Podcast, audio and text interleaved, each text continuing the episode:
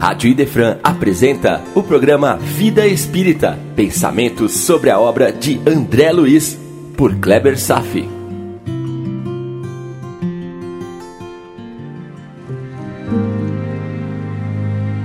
Olá, amigos, estamos de volta. O capítulo de hoje fala de um modelo de diagnóstico absolutamente incomum entre nós. Agora não serão os exames de laboratório ou as imagens de raio-x ou de ressonância que nos levarão às fontes de nossas doenças.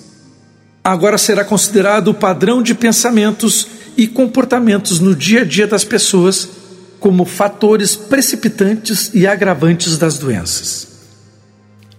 Agora, acima dos conhecimentos do mundo médico, a preponderância nos domínios dos conhecimentos espirituais. Vamos absorver as novas verdades que nos são reveladas sobre nossa natureza espiritual e a vida que levamos.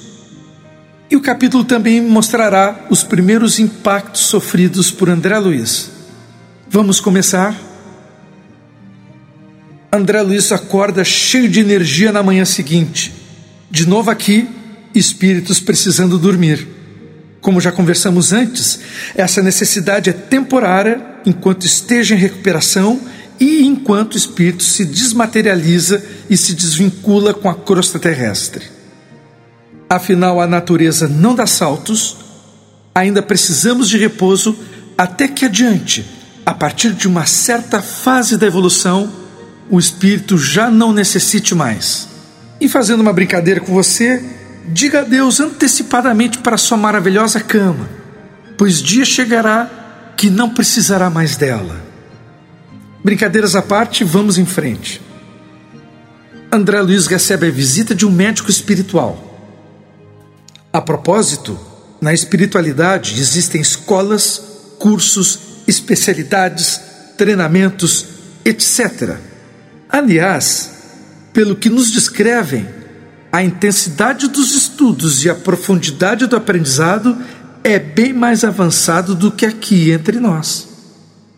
E eu diria mais ainda: os Espíritos nos ensinam que a vida na esfera carnal representa apenas uma cópia imperfeita do mundo espiritual. De fato, não há nada aqui na matéria que já não exista por lá. Não há descoberta em nosso mundo que não seja pré-existente na espiritualidade. Muito ao contrário. Para que algo seja descoberto em nosso mundo, há um espaço de tempo muito longo pré-existente na espiritualidade, até mesmo alguns anos de pré-existência na espiritualidade. E tem mais ainda? Sim, tem mais. Pode ser que existam tecnologias já desenvolvidas por lá e que ainda não existam e nem sequer se cogitem existir por aqui. Sempre tenha em mente a seguinte lei: a vida espiritual é a principal. É essa amnésia temporária na matéria, quando reencarnamos, que nos distorce a percepção desta realidade, a favor do mundo material. E agora gostaria de tecer um comentário sobre uma frase bem pequena que ele diz logo no primeiro capítulo e que tem uma enorme importância para todos nós. Preste bem atenção, pois tem relevância direta em nossas vidas. A frase é, abre aspas, na alma apenas um ponto sombrio. A saudade do lar, o apego à família que ficara distante. Fecha aspas. Vamos analisar. Todos nós, em algum momento na vida, já pensamos em nossa própria morte. Será que vai ser doloroso? Será que vai ser sofrido? Será que teremos doenças incapacitantes? Será que daremos trabalhos aos nossos familiares? E temos alguns pensamentos assim, alguns até desejam uma morte imperceptível. Quero dormir e simplesmente não acordar mais. Allan Kardec apresentou aspectos da morte descritas por centenas de espíritos em cartas mediúnicas. E não há um padrão simples ou comum a todos. Cada caso tem suas coisas peculiares. O tema é muito complexo. No entanto, existem certos fenômenos que são comuns para a maioria dos casos e que, mesmo assim, apresentam amplas variações. Uma situação bastante comum, quase geral, é que todos passam por um momento de perturbação psicológica. Para quem já recebeu uma anestesia geral, será mais fácil entender, ou mesmo para aqueles que já tomaram algum sedativo muito forte, ou até mesmo um caso de embriaguez. É uma perturbação que compromete a noção de tempo e espaço. O espírito fica grogue, não consegue se situar. E quanto ao tempo que perdura esse fenômeno, é muito variável.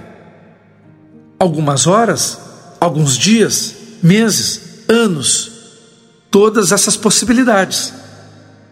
E este tempo tem relação com o status moral do espírito. Só não existe com certeza absoluta uma coisa o sono eterno. Há casos de espíritos que morreram em circunstâncias violentas que acordam num transe, fixados a padrões inferiores de paixões como cólera, revolta, vingança, e que podem ficar presos em si mesmos num período de centenas de anos. Pensa bem. Mas isto é apenas uma descrição sobre perturbação após o desencarne. O que André Luiz está se referindo é sobre outro aspecto, também relevante e bastante comum a todos nós. Muitos já pensaram no seguinte: como ficarão meus familiares aqui na terra após a minha partida? Olha, isso não deixa de ser um pensamento nobre sobre a preocupação sobre os que ficarão vivos. Mas pode haver outro sentimento a saudade que se estabelecerá. Será que eu vou conseguir suportar a distância dos meus familiares, da minha esposa ou de meu marido, a distância de meus filhos, de meus pais? Este é o ponto que justamente André Luiz está se referindo. A saudade de quem foi, no caso, ele. A dor da saudade. Muitos, mas muitos mesmos desencarnam e não abandonam o lar. Ficam lá perambulando na sala, na cozinha, no quarto, ficam presos ao ambiente doméstico. E mesmo movido por sentimentos mais nobres, isto ainda pode se configurar num aspecto de vampirização da energia do ambiente. Vamos ver isso melhor. Os espíritos acabam cristalizando em seu ambiente familiar abrindo mão do seu progresso pessoal que poderia seguir livre na espiritualidade, em troca de uma saudade doentia. Familiares vivos podem se encontrar numa prisão vibratória onde o espírito absorve a energia salutar de seus parentes. Estas energias deveriam ser utilizadas para que os parentes seguissem suas tarefas diárias e tocassem as suas vidas. André Luiz esboçou um sentimento comum dos que já se foram mas que podem cair nas teias insidiosas da saudade exagerada que se manifesta por um apego doentio. Saudades todos teremos, mas é o seu exagero que pode ser uma armadilha mental, nos desviando dos caminhos mais produtivos e harmônicos. Vejam que foi uma frase de relance, mas que desmascara um aspecto comum e perigoso. As relações doentias as relações de simbiose, as relações de codependência. E todas estas são relações estagnantes. Mas por que estou dedicando tanto esforço descritivo nesse tema? Muito simples.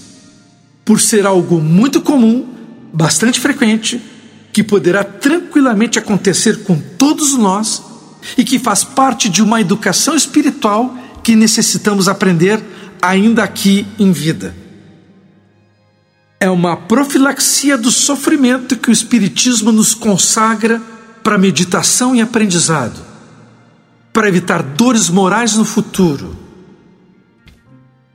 Esta foi uma pequena frase que o André Luiz escreveu ao abrir o capítulo.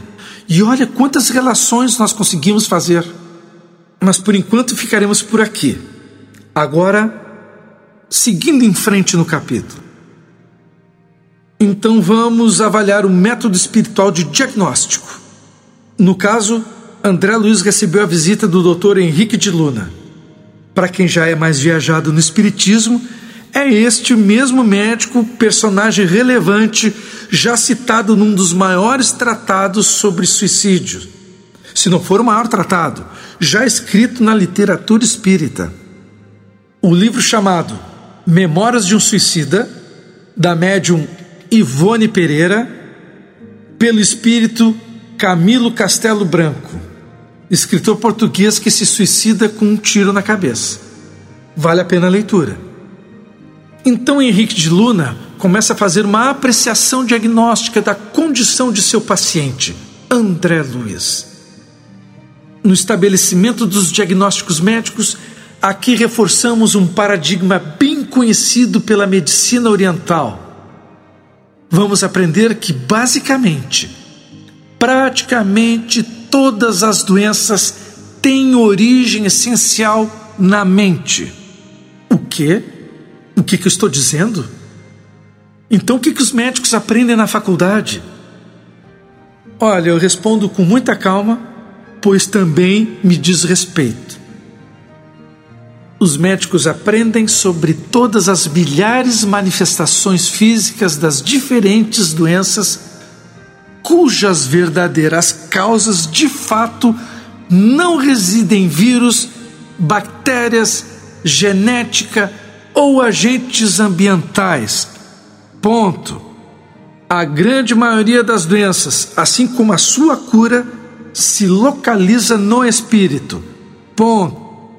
Com todos os avanços de nossa tecnologia, nenhum laboratório ou a melhor ressonância chega perto de definir uma causa original. O que se visualiza nesses exames é apenas o aspecto exterior das patologias. Pronto, está criada a polêmica. Levei muitos anos para entender esse conceito e até mesmo aceitar as minhas limitações médicas. Mas que fique bem claro uma coisa: quando ficamos doentes, vamos precisar de antibióticos, vamos precisar de quimioterapia, de fazer exames etc, etc, etc. Todos são recursos importantes para o alívio das doenças que tratamos. Recursos de alívio. Porém, se o cidadão não modificar o seu mundo interior, ele curará uma doença para logo adiante manifestar outra doença. Ok, ok, ok. Vamos suspender a polêmica por enquanto? Temos uma longa jornada com André Luiz e sempre tocaremos neste assunto em todos os livros. Tudo a seu tempo. Só sei que André Luiz estava morrendo de vergonha porque a causa de sua morte foi gerada por um comportamento irascível. Ele fazia o tipo ríspido, mas um ser justo. E associado ao seu temperamento, alguns exageros de alimentação e alcoólicos, também somados a desvios sociais pela exposição a doenças venéreas, culminando com câncer de intestino, ou seja, suicídio inconsciente. Para o médico de sua reputação, imagino a enorme dificuldade de compreender o diagnóstico de sua doença, não no seu paradigma do médico encarnado, mas sob o prisma mais profundo da medicina espiritual.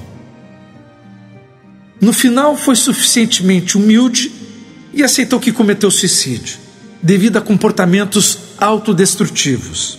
Agora, todos nós vamos acompanhar com o tempo a sua grande transformação, a aceitação de suas responsabilidades e seus novos desafios, para se tornar o André Luiz todos os espíritas aprenderam a amar tanto.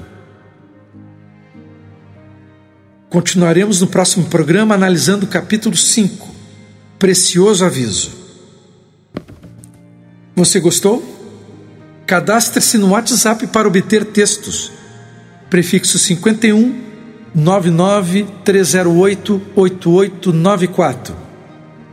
Indique para um amigo de coração que talvez se interesse por esse estudo. Lembre-se que você poderá tirar dúvidas pelo e-mail. Programa Vida Espírita, tudo junto e sem acento, arroba gmail.com. E obrigado mais uma vez pela audiência na Rádio Defran e tenham todos uma boa vida.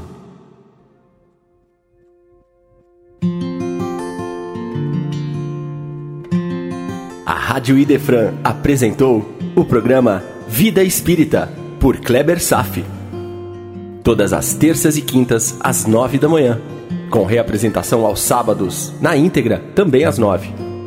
Programa Vida Espírita